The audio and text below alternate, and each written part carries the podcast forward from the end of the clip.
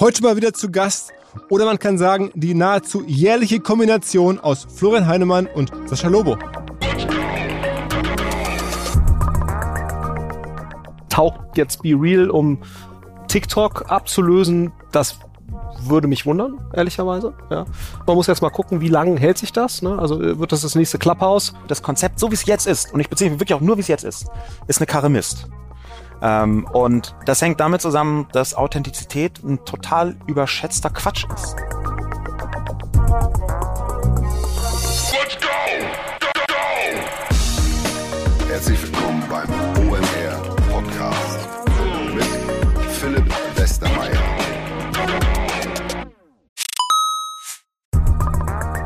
Ihr werdet euch wahrscheinlich fragen, warum unser Partner SalesViewer hier so oft im Podcast wirbt. Aber das ist relativ einfach zu erklären, denn wenn wir hier mittels Podcast Reichweite für SalesViewer erzeugen, dann besuchen natürlich auch hunderte von Menschen die Website von SalesViewer und SalesViewer kann dann mit dem eigenen Tool die Website-Besucher oder deren Firmen vor allen Dingen mit Klarnamen entschlüsseln. Also Podcast-Werbung führt zwangsläufig zu immer mehr Website-Besuchern und Website-Besucher lassen sich in Firmen Klarnamen von SalesViewer entschlüsseln und zu neuen B2B-Kunden machen. Und natürlich auch wir bei OMR sind sehr zufrieden mit SalesViewer nicht nur als Kunde, sondern auch als Partner. Wir setzen deren Tool ebenfalls ein zur eigenen B2B-Lead-Generierung und entschlüsseln damit die Website-Besucher von OMR, OMR Reviews oder anderen Tochterfirmen. Man sieht einfach, wer eure Webseiten besucht hat und wofür sich potenzielle Kunden interessiert haben. Neben uns, also OMR, sitzen aber auch noch deutlich größere Firmen wie Stepstone, Avato Systems, Sport5, Talon One oder die Vodafone-Tochter Grand Centrix bereits auf SalesViewer und generieren damit täglich neue B2B-Leads. SalesViewer ist bekanntlich auf unserem hauseigenen Software-Bewertungsportal OMR Reviews das bestbewertete Tool in gleich drei Kategorien und kann jederzeit kostenlos getestet werden. Wer also sehen möchte, wer auf der eigenen Website drauf war und diese Person dann am besten zu Kunden verwandeln möchte, der kann das alles kostenlos ausprobieren. salesviewer.com slash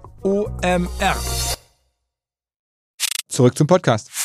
Ich fasse nämlich kurz. Sowohl Florian als auch Sascha sind natürlich für regelmäßige Hörer überhaupt gar nicht neu und auch generell hier in der Szene sehr bekannt. Auch übrigens schon in der Kombination ja hier häufiger zu Gast gewesen, gerade weil ich es so schön finde, so einen ja aus der Wirtschaftsecke, so einen der ja, großen Namen der deutschen Gründer- und Digitalszene zu haben mit dem Flo und dann jemanden, der auch aus der Digitalwelt kommt, ein bisschen anderen Winkel hat, so eher das Ganze journalistisch beobachtet, als, als Autor, auch irgendwie als Kolumnist, als auch Unternehmer, aber halt aus einer doch anderen Perspektive als Flo. Es ergänzt sich halt super und mit gemeinsam kann man halt echt perfekt die großen Themen diskutieren und bekommt halt verschiedenste Perspektiven, auch sehr klare Meinungen, sowohl zu der Frage Elon Musk und Twitter, als auch Social Media im Iran, Social Media vielleicht auch rund um die Ukraine, die Rolle, dann die Frage Be Real, diese französische Social Media App, ist es wirklich das nächste große Ding und bis zur Frage, warum hasst eigentlich Sascha Lobo die Queen? Also es gab ein großes Thema, dazu konnte euch der Flo dann ein bisschen weniger beitragen als zum letzten Punkt. Dennoch haben wir uns getroffen, das müssen wir ganz kurz erläutern, und zwar in Berlin, ähm, wie auch zuletzt schon ein, zwei Mal auf dem Event von Florian Heinemann oder dessen Firma, der Firma Project A, also ein Fonds, hat er auch nicht alleine, sondern mit verschiedensten Partnern diesen Fonds vor einigen Jahren gegründet. Mittlerweile einer der größeren VC-Fonds in Deutschland, das wissen die meisten. Und zahlreiche Firmen, die investiert haben, waren dann da zu Gast. Auch die, die ihnen das Geld gegeben haben in die Fonds hinein, die sogenannten LPs, waren davon auch einige zu Gast. Ganz viel so Ökosystem aus der Berliner Gründerszene war da in der Kulturbrauerei im Prenzlauer Berg. Und wir saßen in so einem Kinosaal wahrscheinlich waren so, weiß nicht, 250, 350 Leute live in dem Kinosaal, haben den Podcast live verfolgt, einige noch im Stream. Das ganze Event wurde halt gestreamt. Naja, und wir haben es dann halt da vorgetragen. Ähm, trotz der ungewöhnlichen Atmosphäre war es, glaube ich, sehr lustig, sehr hörenswert, auch, ich denke, eine gute Qualität. Und man ja, nimmt einiges mit und auch ist, glaube ich, gut amüsiert. Und damit jetzt direkt rein ins Gespräch. Ich fange mal ganz soft an. Habt ihr die WhatsApp-Protokolle von Elon Musks Chats gelesen? In Teilen, ja. In Teilen. Was hast du dir gedacht? Ähm, zwei Dinge. Es ist schön, dass auch solche Menschen eigentlich eher so unseren WhatsApp-Gruppen äh, ähnelnde Konversationsformen pflegen. Das ist also sehr beruhigend. Ne? Also auch äh, dort wird nur mit Wasser gekocht. Und das andere, was man so denkt, ist ganz wichtig, jeder Mensch braucht ein Korrektiv. ja? Das ist, glaube ich. Äh, Wer ist deins? Mehrere, meine Partner und meine Frau. Ja, so. Okay. Und ich glaube, es ist einfach wichtig, dass man immer jemanden hat, der einem sozusagen zur Erdnähe zurückführt. Das ist, glaube ich, äh, Den hat der ein oder andere im Chatverlauf da verloren. Äh, und insofern ist es schon, glaube ich, gut, auch wenn man Elon Musk ist oder wer auch immer, äh, dass man jemanden hat, der einem ab und zu mal sagt, äh, wo man auch mal falsch liegt. Und, und irgendwie, ja. Also ich glaube, es ist schon, ähm, äh, wie gesagt, einerseits ist es schön, dass man sieht, dass solche Menschen so kommunizieren. Das ist äh, ne, einerseits natürlich sehr menschlich, andererseits auch nicht besonders erstaunlich. Das war für mich eigentlich auch eins so der Kern-Learnings. Wenn man dann an irgendwelche Wirtschaftsführer mal näher rankommt oder Politiker, merkt man, oh, erstaunlicherweise, auch das sind nur normale Menschen. Ne? Das ist also insofern ähm, aber ich glaube schon, äh, so dieser zweite Aspekt, ähm, äh, ich glaube, es ist halt wichtig, immer ein Korrektiv zu haben, Leute, die kritisch sind, die, äh, die einem ehrliches Feedback geben, äh, ob man da gerade auf dem richtigen Weg ist oder nicht, weil man sollte, glaube ich, nicht den Fehler machen, nur weil man jetzt in einem Bereich vielleicht oder bei Elon Musk jetzt auch in mehreren Bereichen äh, sehr gut ist, äh, dass man daraus schließt, dass man Deutungshoheit für sehr, sehr viele andere Bereiche hat. Ne, das äh, gibt es ja auch bei dem einen oder anderen Familienunternehmer, kann man das auch sehen. Ähm, äh, und ich glaube, es ist einfach wichtig, dass man Leute hat, die die eigenen Grenzen immer wieder aufzeigen. Es, es ging ja am Ende auch um deinen Home Turf, also um Fundraising.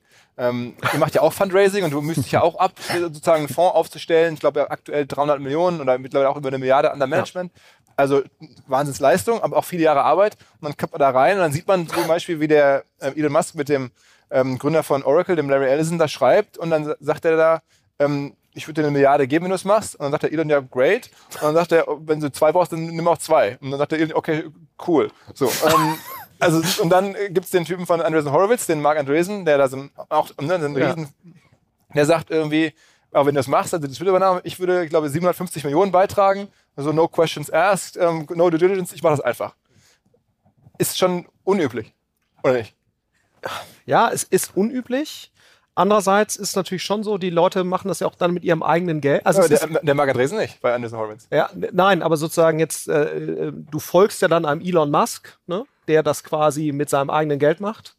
Ähm, und es ist schon nicht unüblich, ne, da gibt es ja genügend Beispiele, dass du jetzt allein im Vertrauen auf eine Person, die halt genug Skin in the Game hast, dann da mitziehst. Und das ist ehrlicherweise auch kein so ineffizienter Mechanismus. Ne? Also ich glaube, wenn jetzt solange äh, sozusagen Elon Musk genug selbst at stake hat, reputationsseitig und finanziell, kann man natürlich auch sagen, als Larry Ellison, äh, ich mache da einfach mit. Alles, das, das passt schon. Und, und das siehst du fairerweise jetzt im VC-Bereich mit zwei, drei Nullen weniger, auch ab und zu, ne? ähm, wo du dann sagst, okay, wenn der und der sich das genau angeguckt hat, tief verstanden hat, dann mache ich damit. Wo jetzt sicherlich das Fragezeichen ist, wie tief hat Elon Musk vorher da reingeguckt. Ne? Das, das müsste man sich sicherlich nochmal, das müsste man sicherlich genau verstehen. Aber ansonsten sieht man ja so, diese, diese Art von Club-Deals ist jetzt nicht unüblich. Also auf der Größenordnung, different story, aber es ist natürlich auch für Larry Ellison ein oder zwei Milliarden. Ne? Das ist jetzt wahnsinnig viel Geld, aber Larry Ellison hat, glaube ich, 80 oder, oder, oder 60 oder sowas. Insofern äh, ist das jetzt bei dem auch natürlich eine, die gleiche Investitionsentscheidung, wie wenn wir jetzt drei Millionen investieren wahrscheinlich, ne, aus so einem Project A-Fonds. So, und, und da ist natürlich, kann es schon durchaus auch sein, dass wir ähm, äh, mal mit anderen Fonds, äh, wo wir wissen, die gucken sehr, sehr tief rein. Also wenn ich jetzt zum Beispiel wüsste, ein Excel Partners aus London hat sich einen Deal sehr, sehr genau angeguckt, die haben sehr genau Due Diligence gemacht, dann dort mit zu investieren, ähm, kann schon durchaus eine sehr rationale Strategie sein ohne jetzt nochmal wahnsinnig viel eigene Due Diligence machen zu müssen. Also insofern finde ich das jetzt, das finde ich ehrlicherweise jetzt gar nicht. Aber äh, es zeigt natürlich, wie effizient dann solche Netzwerke funktionieren, wenn man einmal eine gewisse Größenordnung erreicht hat. Das ist schon, das ist natürlich schon beeindruckend. Äh, aber ich, ich sehe das jetzt nicht nur kritisch. Also unbedingt Lesetipp, wer sich da alles gemeldet hat, irgendwie von Joe Rogan bis alle möglichen Menschen. Man lernt wahnsinnig viel darüber, das stimmt. Äh, Twitter ist ja eigentlich dein auch Home-Turf. Da bist du ja sozusagen in Deutschland mit einer der führenden Anbieter von Absolut. also mehrere hunderttausend Menschen, die da folgen. Und du machst es seit vielen Jahren. Ähm, wäre es aus deiner Sicht wünschenswert für die Plattform, wenn die verändert würde, vielleicht durch Elon Musk? Der erste Satzteil ein klares Ja. Verändert würde, das ist lange überfällig. Twitter hat ganz viele Sachen spektakulär verbockt in einer Weise, die wahrscheinlich nur Yahoo so hinbekommen hätte. okay. Der Punkt ist, dass die Art der Weiterentwicklung aus meiner Sicht eine völlig andere ist, als Elon Musk sie betreiben wird, weil der das natürlich ähm, jetzt nicht primär aus wirtschaftlichen Gründen tut, vorsichtig gesagt. Und er hat eine Agenda, die eine politische und gesellschaftliche ist und die würde ich recht kritisch sehen. Ich halte Elon Musk für jemanden, den man durchaus differenziert betrachten kann, ähm, aber zwei, drei Aspekte seiner Haltung, seiner politischen Haltung, seiner gesellschaftlichen Haltung und auch sogar auch seiner philosophischen Haltung sind im Kontext von einem so machtvollen Instrument wie Twitter sehr skeptisch zu betrachten. Sag mal, sag mal ein, zwei Beispiele. Das, was vielleicht gar nicht so bekannt ist, das ist eine philosophische Richtung, die vergleichsweise viele von denen, die da mit Sicherheit auch im WhatsApp-Channel äh, mit äh, Elon rumgechattet haben, äh, verfolgen, nennt sich Long-Termism. Ich weiß nicht, ob das dem Publikum was sagt, aber egal, ich erkläre es einfach trotzdem. Ja. Long-Termism äh, beruht auf der Annahme, dass man in extrem langen Zyklen denkt. Und wir reden hier wirklich von extrem langen Zyklen. Das heißt, da sind Leute, die wollen, dass die Menschheit wächst und gedeiht auch noch in zwei Millionen Jahren. Die denken mal so ab Werk interstellar, interplanetar ohnehin. Die sagen, wir haben hier eine Zivilisation, wir haben das Potenzial, das Universum zu besiedeln, das sollten wir unbedingt tun. In the long, in the very, very, very long run Long-Termism eben, in einer Million Jahren sollen wir die beherrschende Spezies der Galaxie sein und dann irgendwann auch des ganzen Universums. Und das hört sich erstmal super an. Komma aber, es führt zu einer radikalen Geringschätzung der Gegenwart, inklusive des Lebens in der Gegenwart.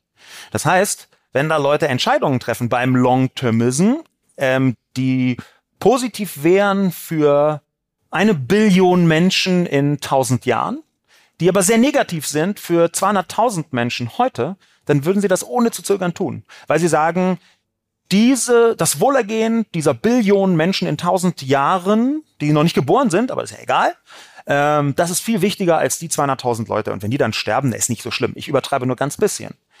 Und Elon Musk ist jemand, der Long-Termism als philosophische Richtung mehrfach ganz deutlich für sich geclaimt hat und erklärt hat. Okay. Das ist also schon mal schwierig. Man nimmt katastrophale Dinge in der Gegenwart in Kauf für ein Versprechen in Zukunft. Das hat auch durchaus was teilreligiöses. Das ist eine sehr, äh, eine rational angepinselte religiöse äh, Philosophie, würde ich sagen. Und da, damit fängt es nur an. Er hat so leichte Rechtsausleger hier und dort. Äh, er neigt jetzt zu den Republikanern, wo ich sagen würde, die sind in Teilen in eine faschistoide Richtung unterwegs. Und da ist er aber so empört über die linke woke Szene, die ja bekanntermaßen die Welt komplett beherrscht von vorne bis hinten, ähm, dass er ähm, dagegen stänkert und sagt, ja, okay, die Republikaner sind jetzt vielleicht nicht geil, aber ich unterstütze sie trotzdem. Ähm, bei aller sinnvollen Kritik, die man da anwenden kann, ist das äh, im Twitter-Kontext, glaube ich, problematisch. Und der dritte Punkt, ist ein sehr lebensnah, äh, nämlich äh, Elon Musk ist ein sehr großer Shitposter.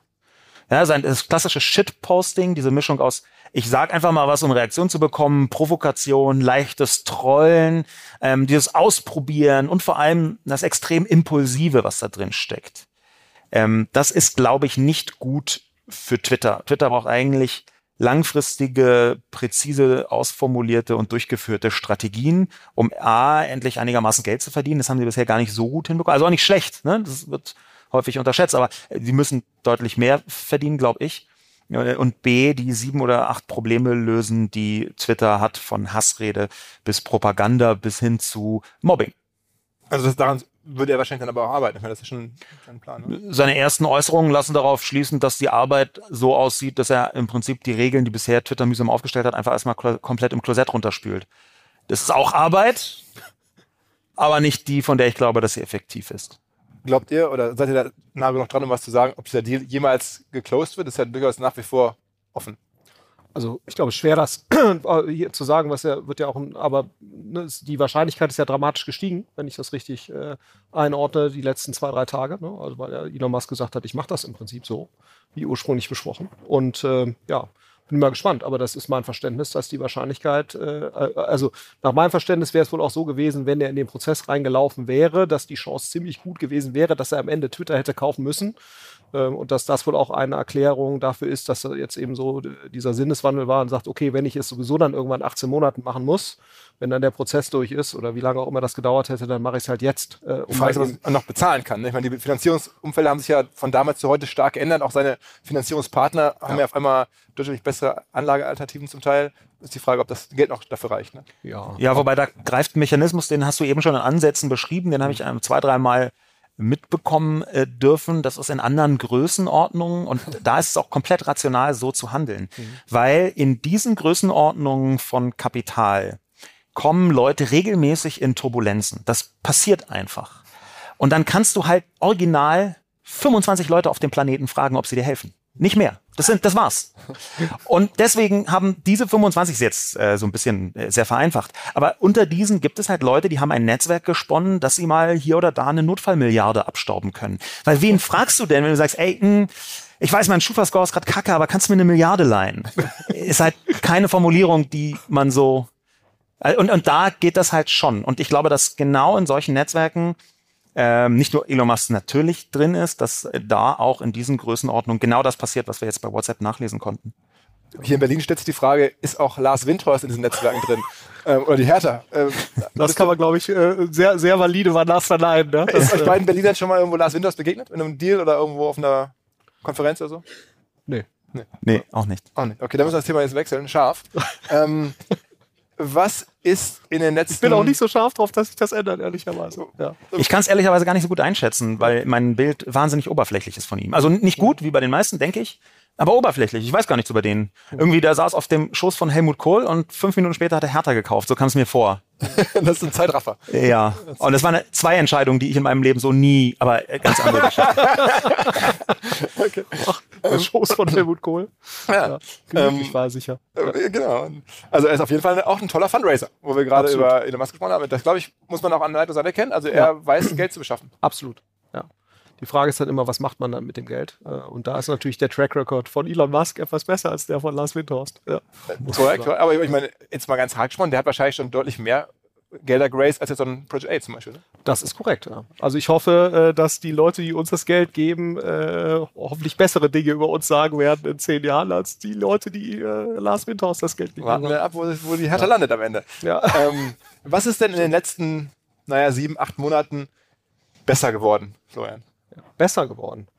Ja, ich glaube, die Umfelder sind schwieriger geworden, in denen wir uns bewegen, also das, der, der ganze Tech-Markt. Aber ich glaube schon, dass da auch ein, was Positives dabei ist, ne? weil viele sagen natürlich, oh, Krise ganz schlecht und so und so weiter. Ähm, aber ich bin oder wir sind auch insgesamt der Überzeugung, auch wenn ich mit anderen VCs spreche, das, was wir 2021 gesehen haben, war auch nicht gut so. Ja, also ich glaube, wir sind alle natürlich fortschrittsgläubig und, und innovationsgläubig und glauben, dass Technologie die Welt grundsätzlich zu einem besseren Ort macht, wenn man gewisse äh, Regeln be beachtet. Ähm, aber ich glaube sozusagen, der Ma dass das Maß an, an sozusagen äh, Gläubigkeit, wie viel Wert da geschaffen werden kann, um das zu rechtfertigen, was wir 2021 gesehen haben, das machte eigentlich keinen Sinn. Ne? Also sowohl äh, was sozusagen die Bewertung anging, die wir da gesehen haben, aber auch der Prozess, der dazu geführt hat. Also wie schnell wir in Firmen investieren mussten, um überhaupt mitmachen zu können und so weiter. Das war, das war, glaube ich, nicht gut und nicht, nicht gesund äh, und, und auch nicht nachhaltig und, und ähm, jetzt haben wir eben eine Korrektur gesehen. Die Korrektur ist jetzt natürlich nochmal beschleunigt worden durch solche Themen wie Ukraine-Krise äh, und, und, und äh, das, was da alles dranhängt. Aber ich glaube, dass es grundsätzlich jetzt so nicht weitergehen konnte wie 2021. Das hat sich auch schon vor der Ukraine letztendlich angedeutet. Äh, Ende 2021 äh, gab es ja schon sozusagen ähm, sehr klare Indikatoren, dass das so nicht weitergehen würde. Und insofern würde ich sagen, was ist besser geworden? Ich glaube, es wird wieder stärker darauf geachtet, dass ähm, Startups nachhaltige Businessmodelle entwickeln, zum, ob das jetzt, also und das meine ich nicht mit ESG-Bezug, das kann auch mit ESG-Bezug sein, aber das heißt vor allen Dingen auch, dass die Modelle an sich funktionieren äh, können ähm, und ähm, dass wieder stärker auf Kapitaleffizienz, Ressourceneffizienz geachtet wird, äh, dass das ja äh, wieder letztendlich so gearbeitet wird, dass die Chance, dass die Dinge funktionieren, äh, dass die wieder deutlich besser geworden sind. Und, und ich glaube, dass jetzt äh, zwischendurch ein Wachstums dass Wachstumsinvestoren ihren, ihren äh, wiederum ihren Investoren versprechen konnten, wir machen hier 25, 30, 35 Prozent Rendite mit spätphasigem Internet investieren. Das macht eigentlich keinen Sinn. Das ist einfach, das können Investoren nicht erwarten, ne, bei, einer, bei einer relativ guten Informationslage so eine hohe Rendite zu erwirtschaften. Äh, da wurde, äh, wurde Fonds, wurde Anlegern versprochen, dass ihr Geld vervier, verfünf, versech, versechsfacht wird in irgendwelchen VC-Fonds. Und das kann man einfach nicht seriös versprechen. So, und, und ich glaube, deswegen haben wir eine, eine Korrektur äh, da. Das ist, ist gut. Das Einzige, was mich immer frustriert, das ist eigentlich so das Frustrierendste in meinem Job, äh, wir müssen uns halt immer in Zyklen bewegen. Ja? Also wir erreichen halt nicht sozusagen einen, einen stabilen Zustand und dann bleiben wir dort, sondern wir tendieren dann leider immer wieder dazu, äh, uns graduell in so eine Übertreibung, äh, Übertreibung äh, Treibung rein zu manövrieren und dann äh, fahren wir gegen eine Wand und dann geht's wieder in die andere Richtung. Und dann, also die, diese Pendelei macht halt. Das hört sich genau Spaß. an wie mein Staubsaugerroboter, ehrlich Ja. gesagt. Und das doch, und das ist doch, ne, also bei aller, bei aller äh, Artificial Intelligence, die mit Sicherheit in einem Staubsaugerroboter drin steckt, wäre es doch schön, wenn sich die vermeintlich so intelligente VC-Branche etwas schlauer verhalten würde als dein äh, Vorwerk. Äh, Gerät. Ja, so insofern, äh, wobei das sicherlich auch ganz schlau ist. Aber das, Nee, mein, mein, der Hersteller meines Geräts wurde gerade von Amazon gekauft und ich habe eine gewisse Hoffnung, dass das nächste Upgrade ihnen nicht immer wieder genau die gleiche Stelle bei der Treppe runterfallen. Aber das ist eine andere Geschichte. Was ist denn in deiner Welt besser geworden? in, in meiner Welt, also aus meiner Sicht besser geworden. Im gegenwärtigen Zustand der Welt muss man wohl sagen, ist es notwendig, das Positive oder das Gute, vielleicht auch das wirklich Begeisternde in einer gesamtkatastrophalen Lage zu sehen. Ja, wir haben den russischen Überfall auf die Ukraine, der, glaube ich, äh, unfassbare Schockwellen gesendet hat in alle Richtungen, ähm, gesellschaftlich natürlich, politisch, äh, ökonomisch ohnehin ähm, mit die damit verbundene Energiekrise. Wir haben jetzt gerade im Iran eine Form von Revolution, hauptsächlich von jungen Frauen. Ähm, wir haben eine Vielzahl von Konflikten weltweit, die sich äh, damit entweder ähm, verschoben haben. Ich bin vergleichsweise sicher und ich folge hier wirklich nur Expertenmeinungen, weil ich da selber zu wenig Einblick habe, dass China eigentlich auch mal in Richtung Taiwan was unternehmen wollte, wenn das mit der Ukraine geklappt hätte in Russland. Das sagen jedenfalls sehr informierte Menschen. Das haben sie offenbar verschoben. Da gibt es also eine große Gemengelage, wo man denkt, um Gottes Willen, was ist das alles? Und da versuche ich jetzt das Positive drin zu sehen. Und was ist das? Das ist, dass ganz offensichtlich nicht mal ein Diktator mit einem gigantischen Nuklearpenis schalten und walten kann, wie er möchte, sondern dass die Ukraine in der Lage war und ist, sich dagegen zu wehren. Einerseits. Dass andererseits dort etwas wie eine Zivilgesellschaft entstanden ist. In der kurzen Zeit, in der, es die Ukraine in der, in der demokratischen Form gibt, ähm, ist eine Zivilgesellschaft entstanden und gleichzeitig Leute, die dieses Land verteidigen, weil sie es müssen. Wir haben eine europäische Einigkeit, die ich vorher so nicht erwartet hätte, ehrlich gesagt. Das ist immer noch nicht absolut super Spitzenklasse und speziell Deutschland kann aus meiner Sicht auch etwas mehr tun. Aber ich glaube schon, dass die Form von Einigkeit der EU ähm, eine positive Nachricht ist im Angesichts eines Aggressors wie Putin. Ähm, wir haben das Positive, dass im Iran tatsächlich sich Menschen aus meiner Sicht Social Media getrieben oder zumindest katalytisch Social Media begleitet erheben. Hauptsächlich junge Frauen und diesmal sind das nicht nur junge Frauen, das gab es schon ein paar Mal Unruhen äh, gegen die äh, Zwangsverschleierung dort, die, die sich aber als nur als Symbol, die richtet sich eigentlich gegen die islamistische Herrschaft, aber dieses Auflehnen, da waren schon ein paar Mal Männer eher nicht dabei, wenn man das mal so Das vorsichtig gerade ausdrückt. Social Media, das haben wir ja schon beim arabischen Frühling vor einigen Jahren auch schon so ein bisschen erlebt. Davon ist dann nicht viel übrig geblieben. Von dieser ja auch Social Media getriebenen Revolution. Bist du da jetzt optimistischer? Es ist viel übrig geblieben. Es ist, hat, ist viel dadurch passiert. Es ist bloß niedergeschlagen weil- worden, beziehungsweise in schwierige Richtungen abgebogen, je nachdem, ob man eher nach äh, Ägypten, Tunesien oder Syrien schaut. Ähm, aber natürlich war der Anlass damals einer, der über soziale Medien verbreitet worden ist. Ganz konkret hatte sich ein Gemüsehändler selbst angezündet, weil er von der Polizei äh, also regelrecht ähm, ne, gefoltert würde ich nicht sagen, aber fast wurde, also ge gebullied wurde. Und diese Nachricht hat sich über soziale Medien verbreitet und dann wurde über soziale Medien tatsächlich eine Art Aufruhr organisiert. Aber am Anschli anschließend kam halt nicht besonders viel, sondern da gab es umso stärkere Gegenwehr in vielen Staaten. In manchen ist auch die Regierung dann komplett gestürzt worden. Diesmal ist etwas im Iran, glaube ich, substanziell anders, weil zum einen das ein Land ist und weil es zum zweiten ähm, die Iraner und Iranerinnen ähm, ziemlich viel mehr die Schnauze voll haben als bei den letzten Malen. Es gab ja auch schon im Iran äh, vor, glaube ich, äh, 10, 12 Jahren äh, verschiedene Gelegenheiten, wo man sich aufgelehnt hat, auch Social Media basiert. Und diesmal ist das meiner Ansicht nach in anderen Größenordnungen. Aber auch hier muss ich mich beziehen auf äh, Fachleute, mit denen ich da spreche. Noch ganz kurz, du machst ja auch selber einen Podcast mit deiner Frau zusammen, Fear the News. Ähm, und weil du gerade über Russland äh, und den nuklearen Penis gesprochen hast, die aktuellste Folge äh, handelt davon, was wäre, wenn denn eine Atom, äh, Wenn Putin eine Atombombe wirft, genau. was wäre denn dann? Das hängt sehr davon ab, welche. Das, es gibt ganz viele unterschiedliche. Ähm, das zweite, wohin. Ja, das hört sich jetzt irgendwie banal an, aber das ergibt tatsächlich einen riesen Unterschied. Ähm, es gibt Atomgranaten, das sind so taktische Waffen, die sind denn zwar sehr wirkmächtig, aber sehr lokal begrenzt.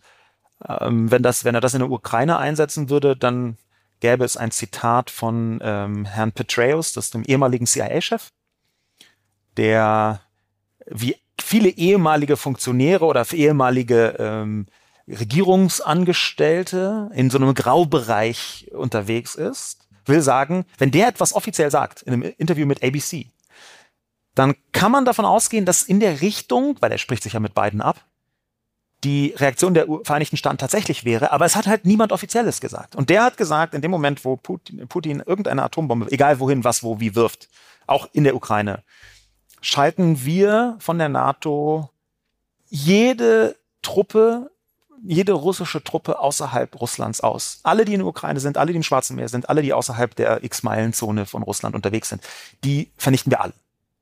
Also außerhalb des äh, Mutterlands von Russland. Das hat er so in einem Interview mit ABC gesagt, sehr prominent äh, gesagt. Und ich glaube, das ist eine der Reaktionen, die daraus entstehen könnten. Einer deiner Partner ist ja, das wissen glaube ich gar nicht so viele, ähm, durchaus bei der Bundeswehr sehr aktiv, äh, der Kollege Horstmann. Ähm, Sehr beeindruckend, äh, wie viel Zeit der da auch einsetzt. Ähm, sind solche Entwicklungen irgendwas, was du für dein Tagesgeschäft verfolgst oder blendest du das alles aus?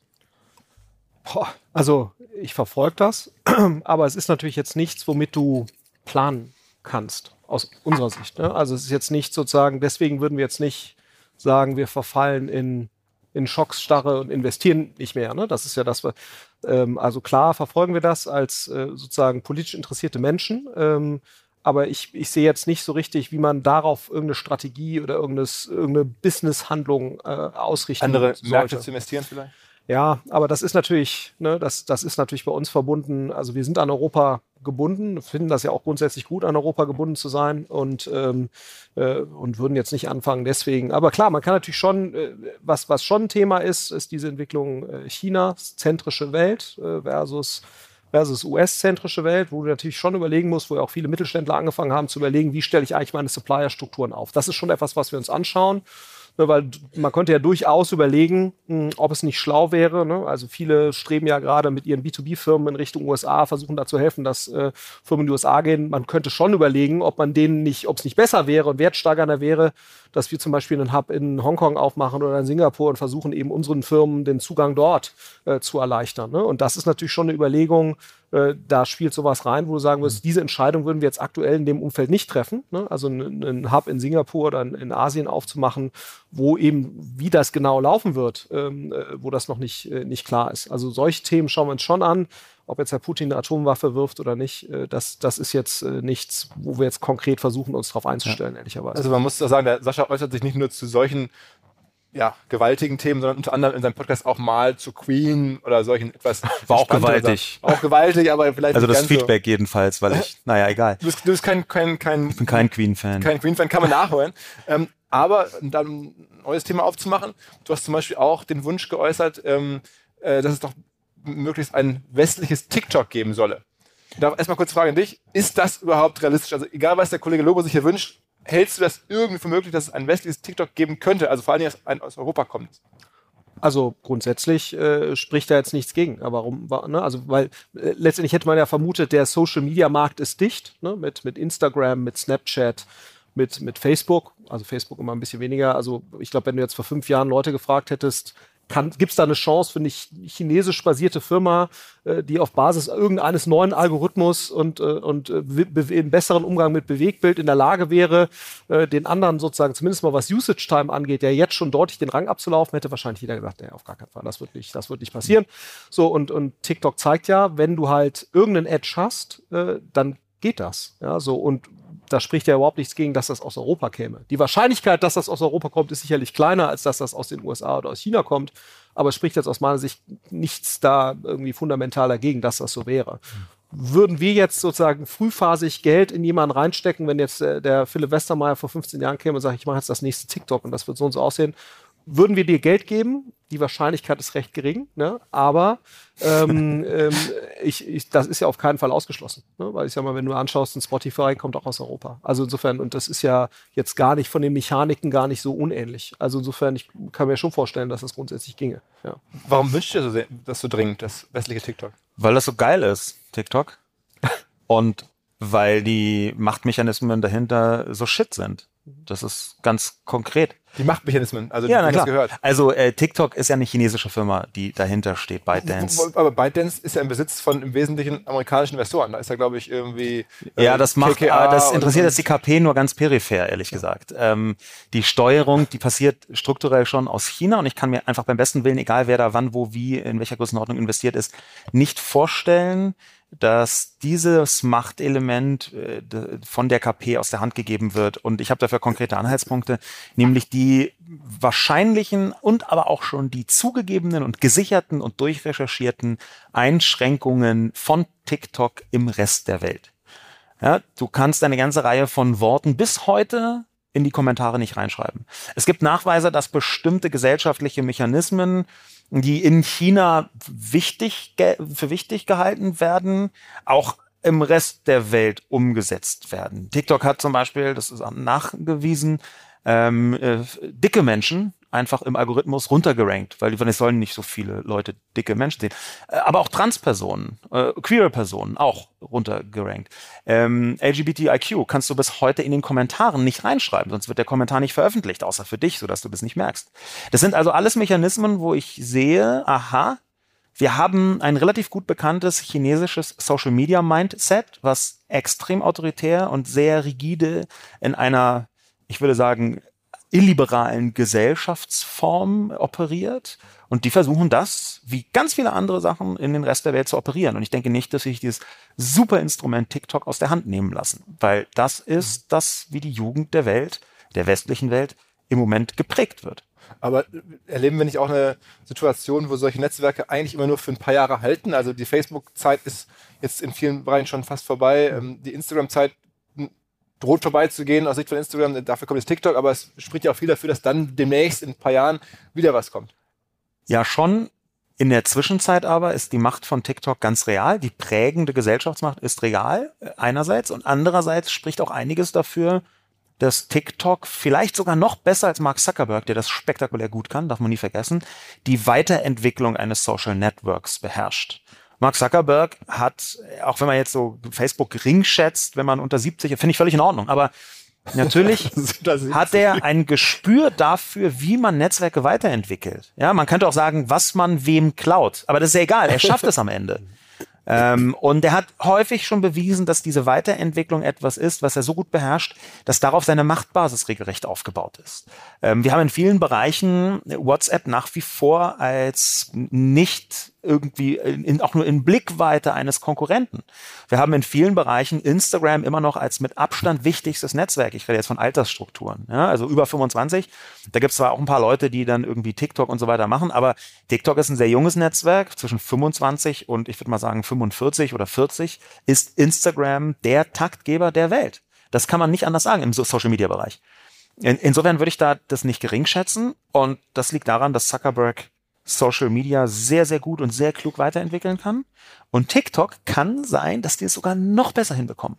Wenn man sich die Geschichte von TikTok anschaut, äh, wie sie dann mit Musical.ly äh, irgendwie eine bestimmte Richtung eingeschlagen haben und die sie sehr stark verändert haben, wie sie irgendwann angefangen haben zu begreifen, dass ähm, bestimmte Formen von ähm, künstlicher Intelligenz für sie so wichtig sind, dass sie den bis heute aus meiner Sicht mit Abstand besten Empfehlungsalgorithmus hergestellt haben. Der TikTok-Algorithmus ist unfassbar gut. Äh, äh, ähm, der Kern ist doch eigentlich der, dass sich nicht mehr auf so einen Social Graph irgendwie richtet, sondern auf einen Content Graph. Das ist ja jetzt von der Innovationshöhe eigentlich gar nicht so krass. Also ich glaube, das ist eine zu einfache Antwort. Ähm, wir wissen ja schon vor von einer Konferenz von Facebook von 2014, wo ein Techniker geredet hat, ich glaube aus Versehen, ähm, dass Facebook schon damals in den Newsfeed über 100.000 verschiedene Faktoren hat einfließen lassen zur Berechnung, welche Story kommt dir jetzt am ehesten entgegen. Und da waren natürlich auch Content-Elemente mit dabei, vollkommen klar. Dass TikTok das aber beherrscht, dass du dahin gehst und einfach nicht mehr aufhörst, weil dir Inhalte vorgeschlagen werden, die eine uralte Eigenschaft des Internets, in den 90ern haben alle davon geredet und dazwischen gar nicht mehr und jetzt wieder hervorkramen, nämlich Serendipity. Ich weiß gar nicht, Serendipität, ob das überhaupt noch in den Köpfen heute drin ist, aber das war in den 90ern so das Schlagwort für finden ohne zu suchen. Dass du etwas entdeckst, was du super toll findest und wo du aber nie im Leben gedacht hättest, dass du es super toll Das sagen findest. doch alle, deswegen kommen noch Konferenzen wie diese hier wieder zurück, weil man sich dadurch Zufall treffen kann, anders als bei irgendwelchen Zoom-Calls. Ja, aber hier will man durch Zufall die gleichen 250 Leute treffen. Und da ist es halt schon, dass diese gigantische Zahl an kurzen Clips und auch ganz vielen verschiedenen Clips, dass die äh, so schwer zu filtern ist, dass der TikTok, also ich halte, um es kurz zu machen, ähm, um auf deine Frage mit einer siebenstündigen Monologisierung zu antworten, ich halte es für sehr wahrscheinlich, dass TikTok jetzt nicht nur zwei Jahre ganz oben ist, sondern sehr viel länger. Es gibt jetzt zumindest, wenn man so jetzt in den Social Media Kreisen sich so umhört, ähm, äh, eine europäische äh, Firma, die jetzt so zumindest ganz entfernt so aussieht, als wenn sie die nächste Generation von Social Networks sein könnte. Die Rede ist von Be Real. Die kommen aus Frankreich. Bist du da schon Nutzer? Hast du das schon mal angeguckt? Wann ist dir das zum ersten Mal begegnet? Ich habe es auch ehrlicherweise vor ein paar Monaten erst gehört und das ist ja jetzt sehr präsent hier in der Berliner äh, Szene ähm, und das ist ja schon ganz spannend, ne? dass sozusagen jetzt auch wieder, äh, also mein Gefühl ist, dass das es ist jetzt hier relativ präsent und es hat auch insgesamt schon beeindruckende Nutzerzahlen. Es taucht jetzt Be Real, um TikTok abzulösen. Das würde mich wundern, ehrlicherweise. Ja. Ähm, aber es ist schon, aber das zeigt eben nochmal, dass auch solche Ansätze, dass du damit durchaus ein Publikum bekommen kannst. Man muss jetzt mal gucken, wie lange hält sich das. Ne? Also äh, wird das das nächste Clubhouse sozusagen, was dann äh, eine gewisse Relevanz hat und dann sehr schnell wieder absackt, zumindest in, in, in der westlichen Welt. Ähm, aber das zeigt eben, dass durchaus, äh, man denkt ja mal, es ist eben noch nicht alles äh, ausprobiert worden im Social Media Bereich. Ja? Und Be Real ist ja durchaus ein sehr spannender Ansatz, eben zu sagen, komplette Authentizität, äh, das ist eigentlich sozusagen das Verkaufsargument. Ja. Be- Beschreib mal so ein bisschen, weil du gerade meinst, das ist in Berlin schon so ein Thema. Jetzt hören ja auch hier Leute zu, die jetzt nicht aus Berlin kommen und das nicht so hautnah haben. Wie äußert sich das bei dir? Also reden da jetzt viele Gründer, die bei euch pitchen und sagen, dass sie da jetzt schon große Präsenzen haben oder was, wie, wie triffst du das? ja, ist einfach Gesprächsgegenstand, ja. Also innerhalb von äh, sozusagen Startup-Mitarbeitern und so weiter, die halt sagen, bist du das schon, hast du da ein Profil und so weiter, spannend, äh, wer da alles ist, wer da aktiv ist ähm, und so weiter. Und da, das spricht ja dann durchaus dafür, dass dann sozusagen die kommerzielle Aktivität sich dann auch entsprechend entwickeln wird. Das ist ja eigentlich immer so, ne, dass du erst eine Nutzeraktivität hast im Social-Media-Bereich und dann in dem Moment, wenn da genügend Nutzer ausreichend sticky unterwegs sind, dann zieht eben eine kommerzielle Aktivität nach.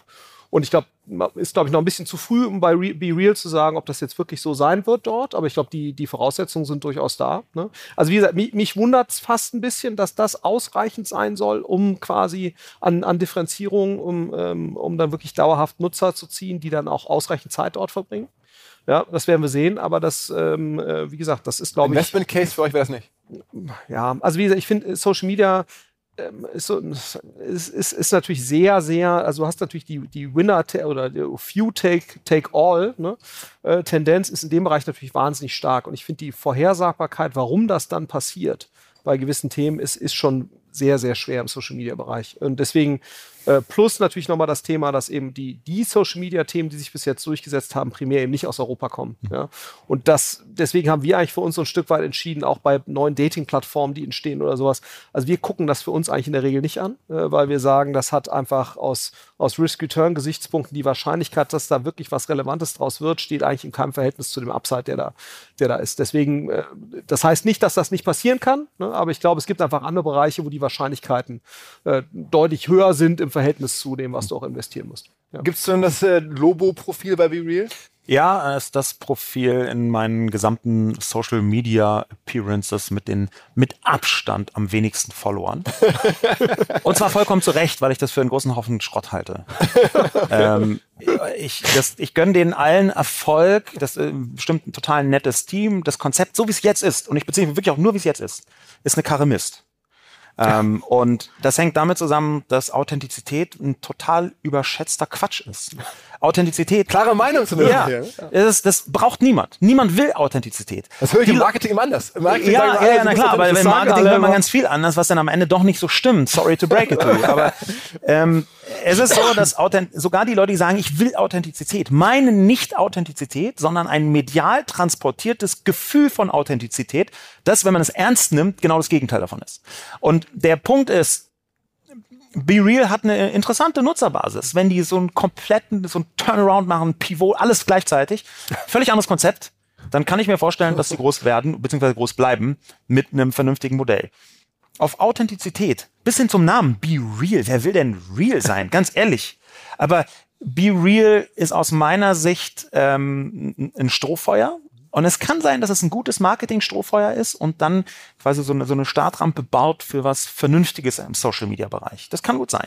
So wie es jetzt ist, dass man irgendwie einmal am Tag zu einer bizarren Uhrzeit irgendwie so ein komisches Geräusch kriegt und dann gibt es ein, Foto von vorne. Ich, ich erkläre das jetzt mal für die, die vielleicht das nicht. Dann macht, macht man ein Foto äh, und das ist gleichzeitig die Vorder- und die Hinterkamera, um zu zeigen, ich inszeniere mich nicht, sondern ich bin ganz real. Und es ist einfach so ein erbärmlich kleiner USP, um jetzt mal in der Marketing-Sprechweise zu bleiben.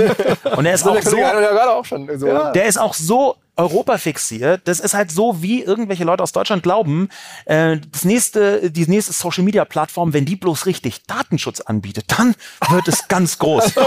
Sorry, nein, nein, ist es nicht. Äh, und Authentizität, Authentizität ist der Datenschutz von den Nicht-Techies. Ja, und das insofern, ich, äh, ich, ich glaube nicht, dass das in irgendeine Richtung funktionieren wird. Und ich gönne denen, dass sie jetzt irgendwie so clubhausig ihre drei Monate haben, aber ich weiß, dass sie danach irgendwie, wenn sie dann Series Series B oder was auch immer sie dann anschließen, äh, dass sie dann wahrscheinlich schon irg irgendwelche Zahlen zusammenkloppen müssen, damit es so aussieht, als seien sie erfolgreich. Ich halte es in der gegenwärtigen Form wohlgemerkt ja. für einen Rohrkrepierer.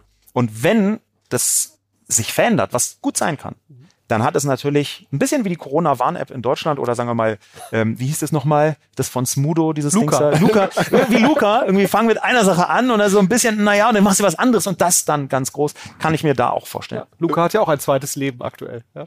Ja, genau. Damit Wettet ihr ein erfolgreiches Leben? Also ich äh, habe mir so vor kurzem darüber bezahlt, weil du das äh, Restaurant wird jetzt gerade sehr stark angeboten, äh, weil Luca übernimmt irgendwie 10% der Kosten, wenn du darüber äh, äh, Restaurant bezahlst. Das fand ich eine ja. sehr gewöhnungsbedürftige Art und Weise, Kunden zu akquirieren. Aber ähm, ja, also das wird auf jeden Fall, äh, das ist auf jeden Fall der Versuch, für uns das zu, ich meine, da sind glaube ich 40 Millionen Euro reingeflossen. Ne? Also das fand ich jetzt ähm, ja, also das ist ja quasi der Wendepunkt. Aber weniger als in die deutsche Corona-Warn-App. Ja, das stimmt. Womit wir übrigens einen Bogen schlagen können. Ich wollte gerade, ich wollte gerade den Bogen schlagen zur Ukraine jetzt. Nämlich, Absolut. Weil du ja. hast mir im Vorgespräch erzählt, die ähm, in der Ukraine hatten auch eine Corona-Warn-App. Die hatten eine Corona-App, Die jetzt sehr erfolgreich offensichtlich umgebaut, auch natürlich aus äh, Genau, aus aktuellem äh, traurigen, katastrophalen Anlass. Das ist auch einer der Punkte, die ich jetzt als positiv gewertet hätte. Wir erleben jetzt nicht nur im Iran, sondern auch in der Ukraine ein neues Leben von Bereichen des Internets, den man vorher so aus den Augen verloren hat, sage ich mal. Ähm, die ukrainische, nicht Corona-Warn-App, sondern ich glaube Impf-App, aber auf jeden Fall im Corona-Kontext vom Staat angeboten, wurde umgebaut zu einer OSINT-App. OSINT, so ein Begriff, den man immer mal liest, ähm, Open Source Intelligence heißt das. Und das bedeutet, dass man versucht, Informationen zu bekommen und zu verifizieren mit der Crowd dort draußen, also nach Open Source Prinzipien, äh, eine Art äh, Nachrichtendienst der vielen, könnte man sagen. Da hat Europa eine interessante Tradition. In, in, äh, soweit ich weiß, Großbritannien wurde Bellingcat vor einiger Zeit gegründet äh, von Elliot Higgins, die da ganz vorne mitrühren und die machen solche Sachen wie ein Foto, schon in Syrien wird das intensiv getan, ein Foto, das zeigt von einem Attentat oder einem Mord oder äh, einem kaputten Panzer, von wann ist das und wo ist das? Und das, das rauszufinden, das ähm, ist eine sehr interessante, sehr vielschichtige und sehr wichtige Arbeit. Dieses Aussend also, das hat die ukrainische Regierung für sich mit Hilfe von dieser Corona-Impf-App, soweit ich weiß, entdeckt, indem sie das umgebaut haben von heute auf morgen. Und wo immer UkrainerInnen jetzt unterwegs sind und russische Militärfahrzeuge sehen, können die in diese App einfach reinschreiben. Ich habe gerade drei russische Panzer gesehen, die fahren hier auf dem sowieso äh, Boulevard in Richtung Norden.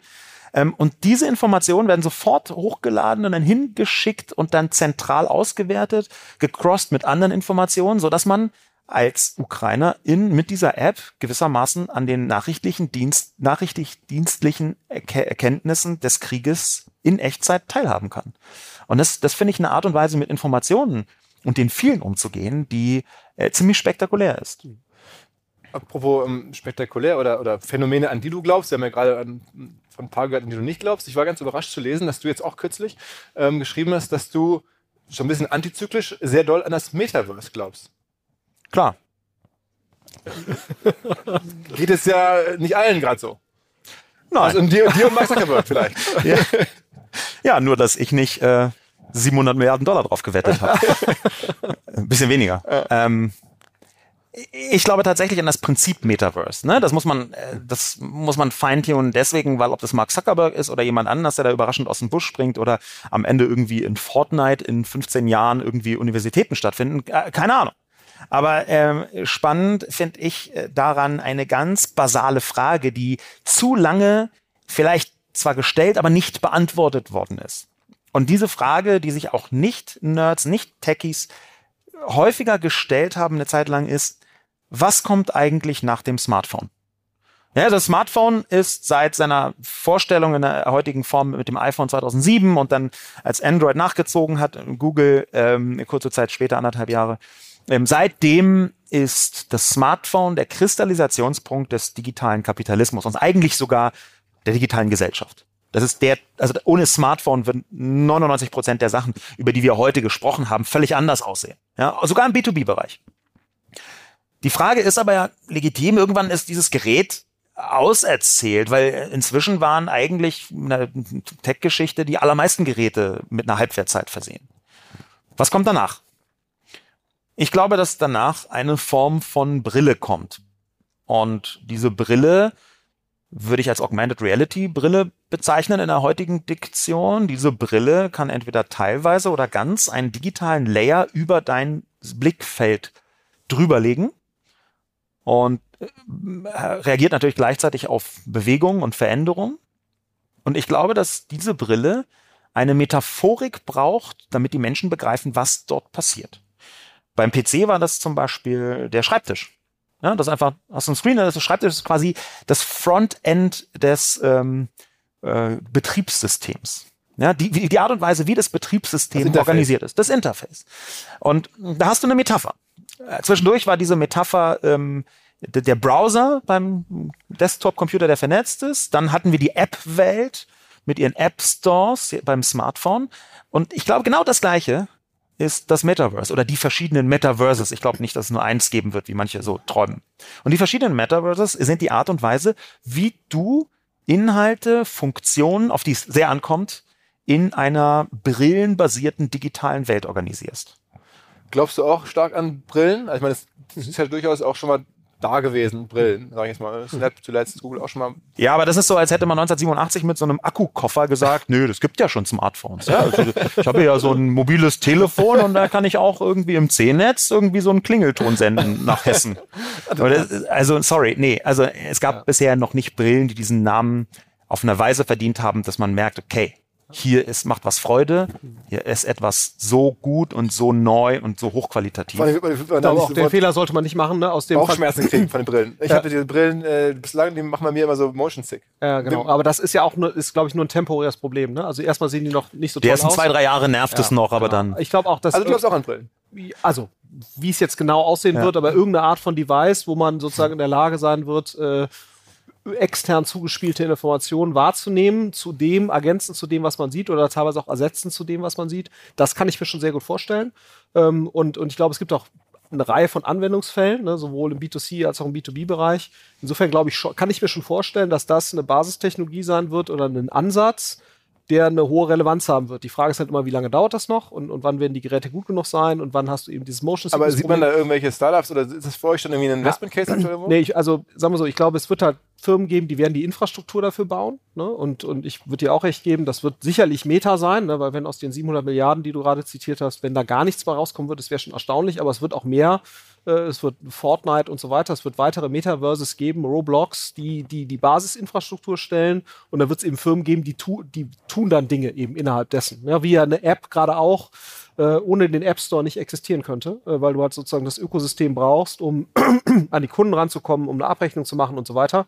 Und, und wir sehen uns jetzt ehrlicherweise nicht in der Lage, die Infrastruktur zu finanzieren. Das ist, glaube ich, schon eher etwas, was äh, eben die Kollegen mit, der, äh, mit den 700 Milliarden machen müssen. Es ist sogar ähm, die Frage, ob die großen Umsätze mittelfristig, kurzfristig eh nicht, aber mittelfristig im Infrastrukturkontext überhaupt stattfinden. Ne? Das, das ist etwas, was man sich fragen muss. Natürlich äh, sind eine ganze Reihe von Leuten mit Betriebssystemen sehr reich geworden. Mhm. Ja, Bill Gates äh, zum Beispiel, ähm, über Bande gespielt jedenfalls. Aber dass ein Betriebssystem eher äh, Business Model enabled ist, als selbst eins ist, das ist eigentlich seit ähm, iOS und Android relativ klar. Das bedeutet, jemand stellt eine Infrastruktur zur Verfügung. Das Interessante passiert auf dieser Infrastruktur. Und natürlich kann man dann sagen, okay, ja, jeder, ähm, der da irgendwas macht, der im Metaverse, in meinem Metaverse was anbietet, muss mir 30 Prozent geben, wie im App Store.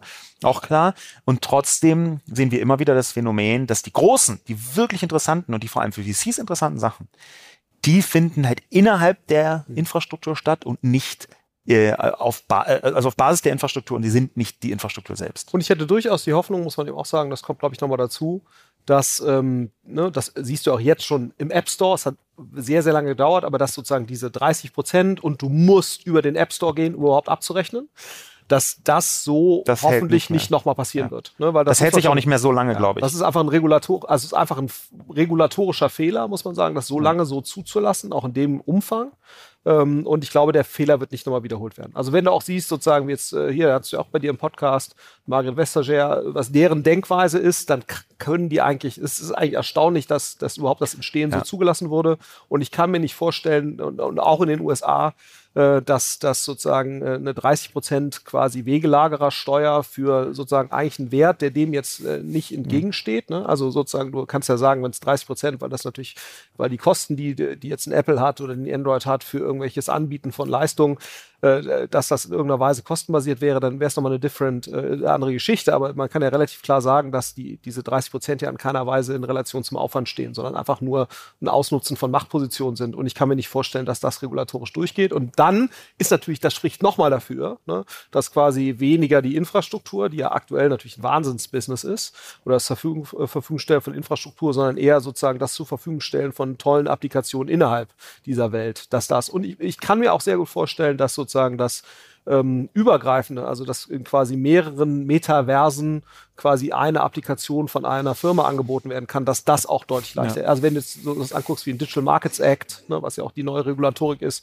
die auch Deutschland sehr stark mitgetrieben hat. Also diese äh, da- das, was ja letztendlich auch den Geist widerspiegelt, wie wir im Teleko Telekommunikationsmarkt, also Durchlässigkeit zwischen Plattformen, Interoperabilität, diese, die, dass diese Grundsätze, wenn die hier viel stärker von Anfang an berücksichtigt werden, ähm, dann, dann kann da, glaube ich, schon auch was sehr Spannendes entstehen, auch Ja, für die Nicht-Infrastruktur anbieten. weil ich da gerne einen ähm, bitteren Haken reinstechen würde, weil genau diese Form von Interoperabilität ist bei denjenigen, die das Metaverse so quasi ideologisch betrachten oder philosophisch betrachten und sagen, da entsteht etwas Großes, was Tolles. Das sind Menschen, die sehr wichtige Gedanken formuliert haben, die das zum Teil äh, in ganz ähnlicher Weise getan haben, wie so Ende der 80er und Anfang der 90er irgendwie virtuelle, digitale Welten, die dann zum Internet geführt haben, ausformuliert haben. Aber unter diesen Menschen, die das so, sagen wir mal, Idealistinnen, ähm, da gilt die Interoperabilität quasi als unverhandelbar oder mehr oder weniger das Kernstück des Metaverse. Dass es wirklich nur eins gibt, ja, wie es in Anführungszeichen nur ein Internet gibt und man kann auf jede Seite,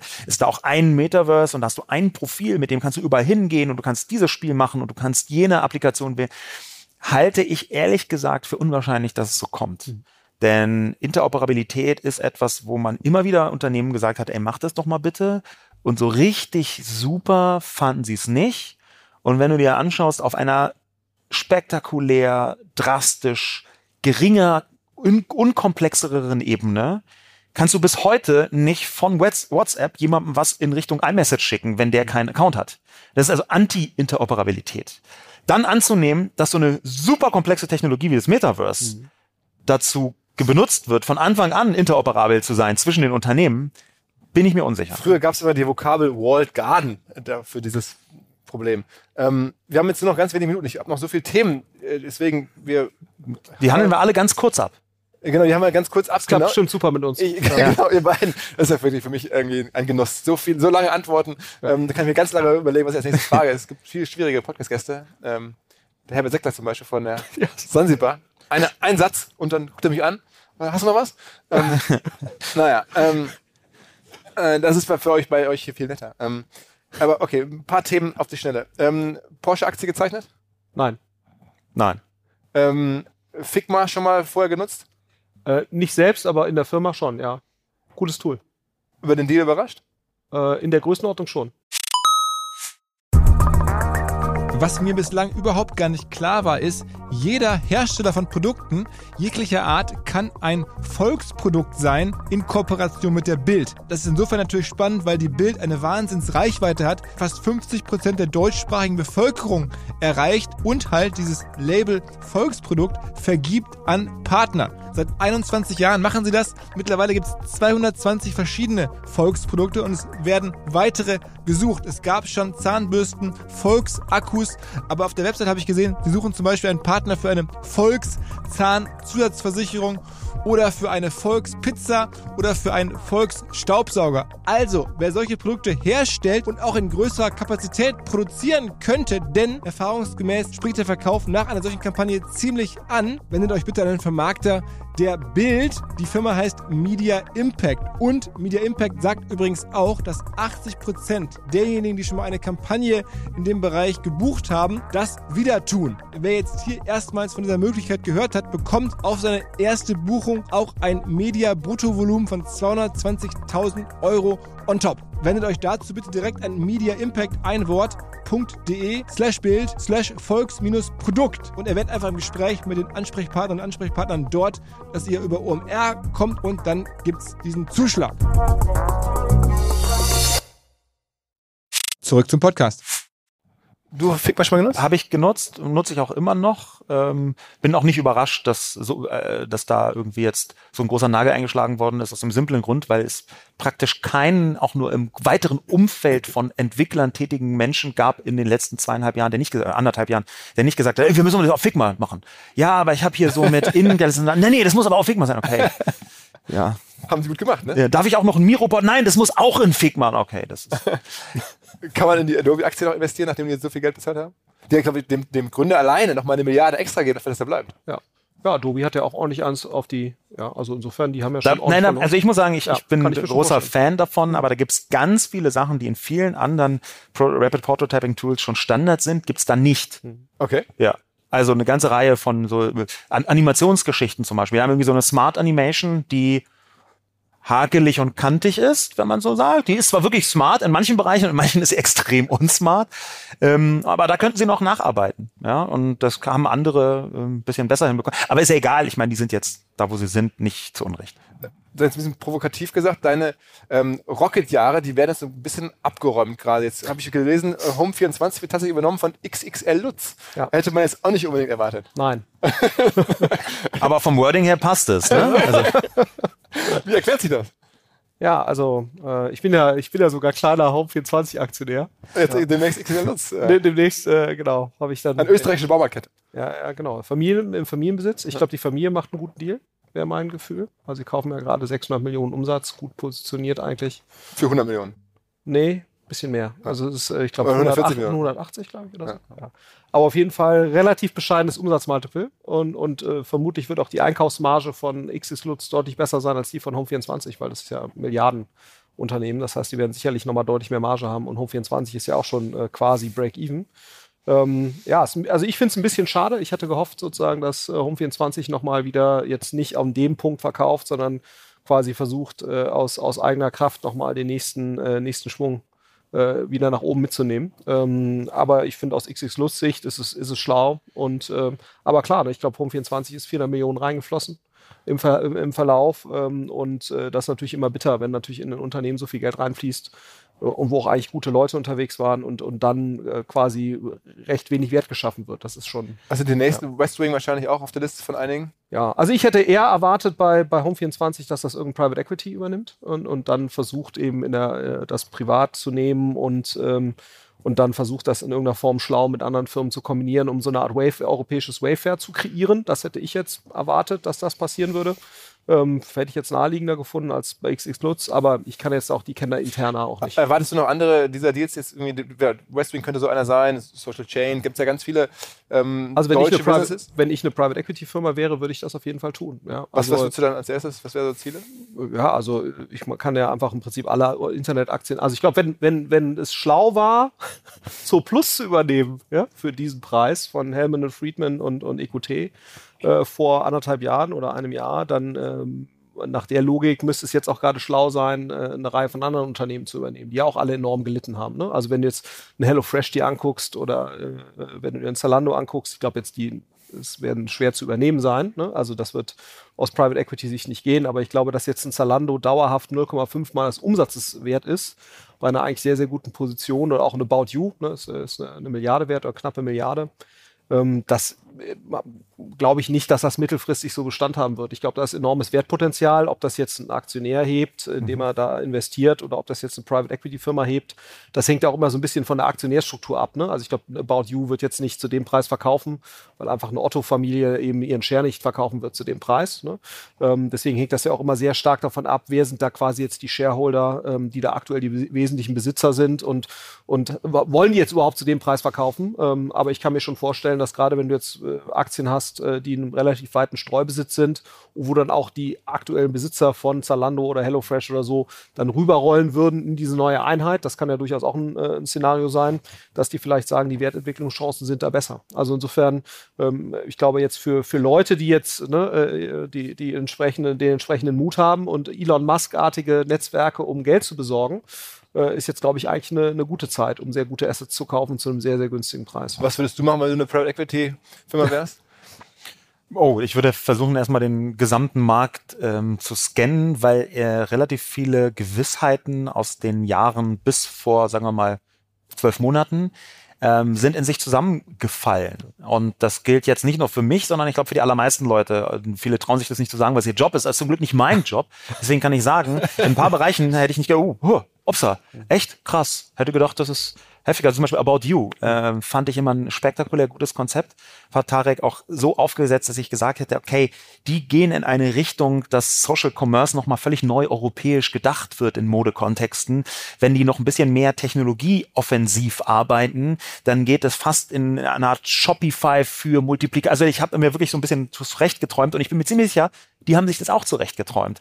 Dass das jetzt rein technisch betrachtet zum gegenwärtigen Zeitpunkt so billig in Anführungszeichen ist, hat mich äh, fast verstört. Deswegen würde ich das erst alles nochmal versuchen zu bewerten. Wir haben jetzt noch eine Minute 19. Ich habe gedacht. Reicht für vier Themen. Äh, genau, ich, ich habe äh, eins reicht mir schon. Und zwar ähm, äh, als, als Wohlfühlthema habe ich immer gedacht, ähm, wir haben doch alle Spaß daran zu verfolgen, so als großes Storytelling der heilen Welt der Queen. Ähm, und jetzt hast du gerade schon gesagt, du bist ein Queen-Hasser. Wie kann Hasser das sein? Nicht. Die, also hält Hass, die Welt Hass zusammen, die Story hält uns alle ein bisschen zusammen. Es gibt doch nur so wenig große Lagerfeuer, an denen man sich noch aufwärmen kann. Die Fußball-WM demnächst ist vielleicht noch wieder eins oder die Bundesliga oder das und die Queen war immer ein. Und jetzt machst du die auch noch kaputt. Ja, was heißt, mach ich kaputt? Also die hat einfach 70 Jahre nicht geschafft, sich für die Kolonialverbrechen ähm, der Krone, die im Namen der Krone geschehen sind, zu entschuldigen. Auch nur ein, eine halbe Silbe, sondern ganz im Gegenteil äh, hat sie bis zum Schluss eine Krone getragen, wo ganz vorne so ein südafrikanischer Blutdiamant drauf ist. Also der, das sagt ja was. Ja, und im 21. Jahrhundert, dem Jahrhundert der Aufarbeitung, hoffe ich jedenfalls, sich immer noch nicht zu entschuldigen und immer noch nicht zu sagen, okay, war vielleicht gar nicht so geil mit Kolonialismus. Das wäre jedes Mal die Gelegenheit gewesen. Das nicht zu tun ist eine Entscheidung. Da würde ich sagen, verpasst. Sorry da irgendwelche Lebensleistungen dagegen zu setzen, ist aus meiner Sicht äh, nicht relevant. Ich glaube, da ist sehr, sehr viel versäumt worden und ich glaube, das kann man äh, der Queen auch aufs Brot schmieren. Noch fünf Sekunden. Irgendwas, was du verpasst hast in den letzten Monaten, was du doch Geld rückgängig machen würdest? Was ich verpasst habe, ich Geld rückgängig machen. Investments? Boah. Trade Republic auf einer 5 Milliarden Bewertung. wir nochmal machen. Haben wir investiert? Ja, genau. Ja, wir, wir, wir haben, doch mal, haben doch mal nachgelegt. Ja, ja. Wenn wir jetzt noch mehr, ja. Also, welches Geld, das du wieder zurück hättest, lieber? Als in der Firma drin? Boah. okay, du hast Glück. Das, das, das, kann ich jetzt nicht sagen. Die Zeit ist um, die Zeit ist um. Die Zeit ist um, die Zeit ist, die Zeit ist Aber ich kann, also vielleicht. Ja, wir machen Bonus, Bonus, ja. Der Bonus, ich habe in unserem Podcast ja, ja Trade Republic äh, nicht nur einen Account gemacht, sondern auch was gekauft. Letztes Jahr, genau. Ja. ja. Was denn? 86% Kursverlust von meinem gesamten Portfolio. Und so schlimm wird es bei euch nicht gewesen sein, würde ich sagen. Nein, nein, nein, nein, das stimmt. Also die Infrastruktur ja. ist noch nicht ganz so abge nein. Nee, nee, das ist, sagt äh, wie die einzelnen nee, absolut. drin. Ja. Mein bester Titel. Ja, lieber, lieber, die Schaufeln. Ne? Also ich habe mehrere Sachen gekauft und mein bester Titel war Beyond Meat und liegen wir euch bei minus 54 Prozent. Das ist mein beste Performance. das ist aber auch ahnungslos. Ausgerechnet Beyond Meat, Mann. Ja, hätte ich so nie gedacht. Hätte, hätte ich man, nie gedacht. Dass es so Typ absagt. Zu dem Zeitpunkt, wo ich das in drei Sekunden Evaluation im Podcast gekauft habe. Okay, okay, alles klar. Dafür finde ich minus 54 Prozent ganz gut, ehrlich gesagt. Fast wertstabil. So, in dem Sinne, ähm, wir sind durch. Es glaube ich folgen noch einige andere ähm, spannende Acts hier und äh, Gäste, die Doppelgänger, glaube ich, um fünf, ihr Live-Podcast-Programm ähm, vom Allerfeinsten. Vielen Dank fürs Mitmachen. Ich hoffe, wir werden Du kannst dich entscheiden. Im nächsten Jahr wieder eingeladen. Ja, ähm, also. Hier, dann gucken wir mal, was im Portfolio macht. geschehen. Ja, also Gucken wir mal, genau. wir mal was, was der Elon dann macht und so. Danke fürs Mitmachen, danke fürs Zuhören. Ciao, ciao. In diesem Sinne, ciao, ciao. Tschüss.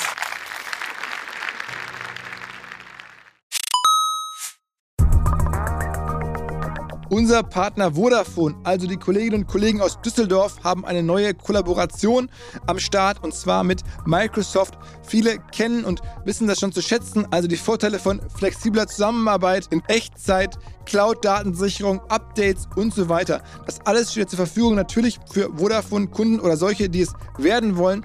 Außerdem hat es den Vorteil, wer jetzt zu Microsoft migrieren möchte. Vodafone-Geschäftskundenexperten helfen dabei, auch bei der Migration von Daten und Mails, all diesen Themen und auch im laufenden Betrieb wird man natürlich nicht alleine gelassen. Vodafone supportet jetzt auch Microsoft 365 ganzjährig für seine Kunden. Ein Argument, glaube ich, für Vodafone, auch ein Argument für Microsoft 365.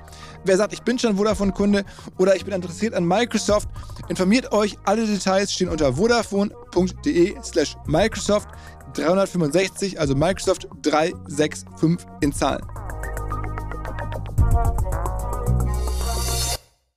Zurück zum Podcast. Dieser Podcast wird produziert von Podstars bei OMR.